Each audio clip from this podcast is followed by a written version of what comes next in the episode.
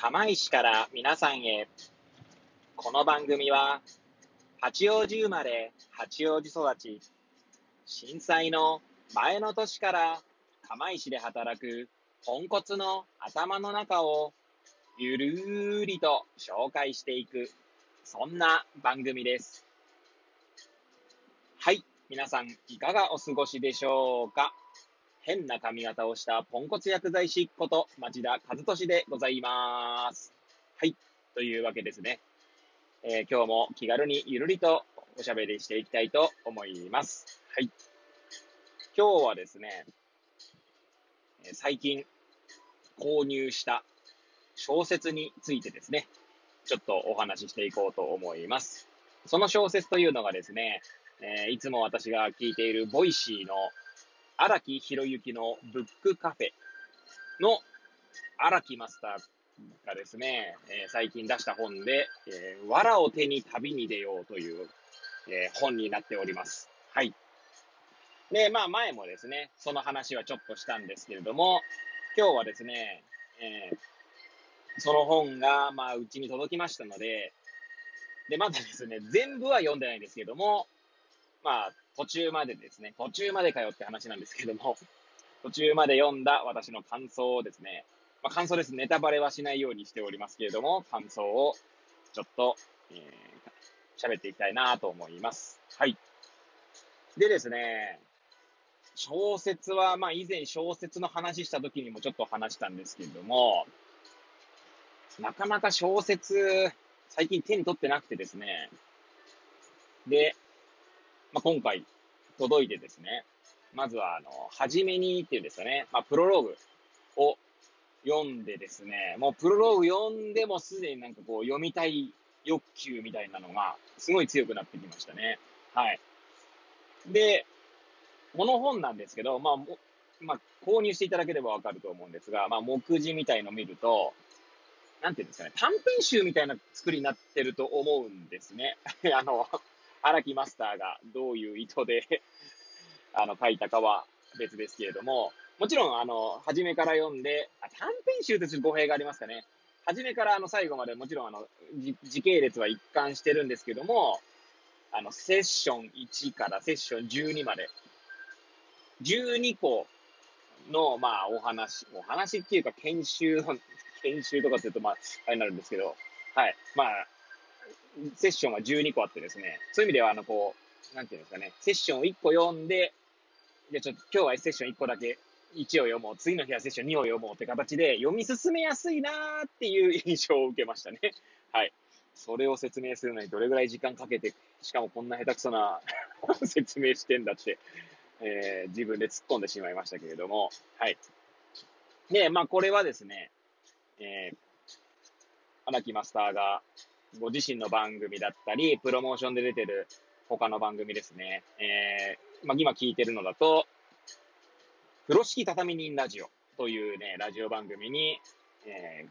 今日後編がアップされましたけども、前編後編という形で、荒木マスターがですね、ゲスト出演して、えー、まあ、その作品についてですね、まあ、語っていくっていうのがありましたね。で、まあそういった形で、そういった形でですね、まあそのプロモーションでいろいろこう、荒木マスターがいろいろ活動していく中でおっしゃっていたんですけども、まあ一応その、荒木マスターご自身の経験をもとにされていると いうものになっております。で、簡単に言えばですね、まあ新卒で入った会社で、まあ、人材育成という形で研修があるんですね。で、その研修担当の方、石川さんという女性ですね。と、で、まあ、主人公はですね、まあ、坂本くんっていう名前の、あまりこう、なんでしょうね、配信、どっかっていうとどうなんですかね、まだ、まだセッション2までしか読んでないんですけれども、結構周りに流されて生きてきたという過去がある、まあ、キャラクターですね。だからまあ、そういう意味で言うと、こう、積極的に自分でこう、発言したり行動するタイプではないんでしょうね。はい。で、まあその本の後書きにも書いてありますし、いろいろプロモーションで活活動の中でのいろいろな番組でのもおっしゃってましたけれども、坂本くんが、まあ、過去の、まあ、荒木マスター、まあ、新卒で入った会社での、まあ、立ち位置みたいな形ですかね。で、石川さんの方が、確かに石川さんでいいんだよな。なんか石川さんって言ってて違ったらどうしようとか思ってきましたけど、はい、すいません。はい、石川さんの方が、はい、えー、あれ、今の荒木マスターの立場ですね。荒木マスターは、まあ、グロービス経営大学院の方で、クリティカルシンキングという講座でですね、まあ、講師を務めていることもありますし、株式会社学びデザインでしたかね。で、まあ、学び、教育に携わっているっていうところもあって、まあ、石川さんがその位置にいるんですね。で、この本ですね、あの、小説なので、本当にすごいこう、なんていうんですかね。結構、前のめりにして、こう、よ、よ、まあ、はまりやすいっていうんですかね。だから結構、今セクション2で、あえて止めたんですよ。な、なぜなら、私、あの、娘を寝かしつけるときにですね、ちょっと本を読んでるんですけれども、ちょっとあまりにもですね、初めにだけ読んで我慢できなくなってですね、き昨日というかあの、娘がまだ寝ない状態で、まあ、娘はですね、寝室に行っても、まだ全然遊んでますので、まあ、2歳の娘なんですけどもね。はい。娘が遊んでる中ですね、私はちょっとこう 本を読んでて、まあ、娘もですね、その本を見てですね、文字がいっぱいだとかって言うんですよ。でもですね、多分だんだん読んでると、はい、かまってほしいのかですね、まあ、かまってかまって攻撃されるので、ごめんねって言いながら、ちょうどセッション2を終えて、娘と、まあ、遊んで寝かしつけたと。で、その後ですね、読んでもよかったんですけど、まあ、夜更かしするとですね 結構あの、最近夜更かしできなくなってきましたね。まあ、結構なスピードで読めそうな気もしたんですけれども、ちょっとあえてセッション1個ずつとか2個ずつぐらい毎日読んでいこうかななんて思っております。はい。で、荒木マスターがですね、えー、言って、おっしゃってたんですけれども、で、荒木マスターじゃないの、ごめんなさい。風呂敷畳人ラジオで、この話したっけかな？したいや、してないと思います。まだ届いてからはこの話してないのでね。まあ、あの、風呂敷畳人ラジオで、そのパーソナリティの野村さんと設楽さんがですね、もう調節にしたことで、この、なんて言うんですかね。すごい没頭して読めたみたいな話をおっしゃってたんですね。で、まさにですね、私も没頭してしまうぐらい、こう、集中してしまうし、結構サクッ、結構サクッとっていうとちょっとあれかな、マスターに失礼なのかもしれないですけど、いや、本当にいい意味で、サクッサクって読める、ボリューム感、そして考えさせられるですね。はい。で、セッションが12個あるんですけども、それぞれで偶話が取り上げられてるんですね。はい。偶話ってあれです。あの、イソップ童話みたいな感じの、まあ、誰もが知る偶話が、まあ、題材になってて、偶話から考えさせるみたいな。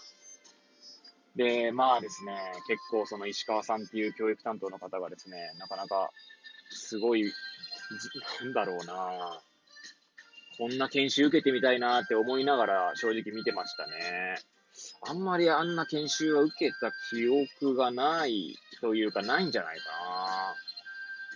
それこそあの、以前荒木マスターがブックカフェで言ってた、えー、なんだっけ。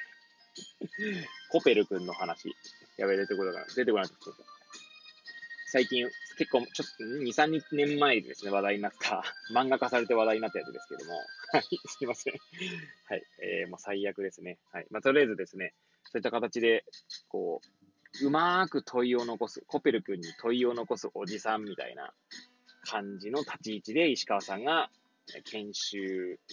を受けている受講者たちに問いを投げかけていくっていうですね、とてもなんか、こんな本当に素敵な研修だなと思って見てました。はい。ということでですね、こんな感想でいいんかって感じですが、はい。いつも通り台本なしで やっておりましてですね、はい。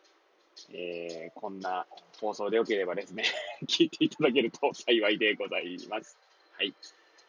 ということでですね、毎日こんな感じで放送しております。はい。また明日もですね、皆さんにお会いできると大変嬉しいございます。これを聞いているですね、皆さんが、え、より良い一日を過ごせますように、ということで、また明日お会いいたしましょう。さようなら。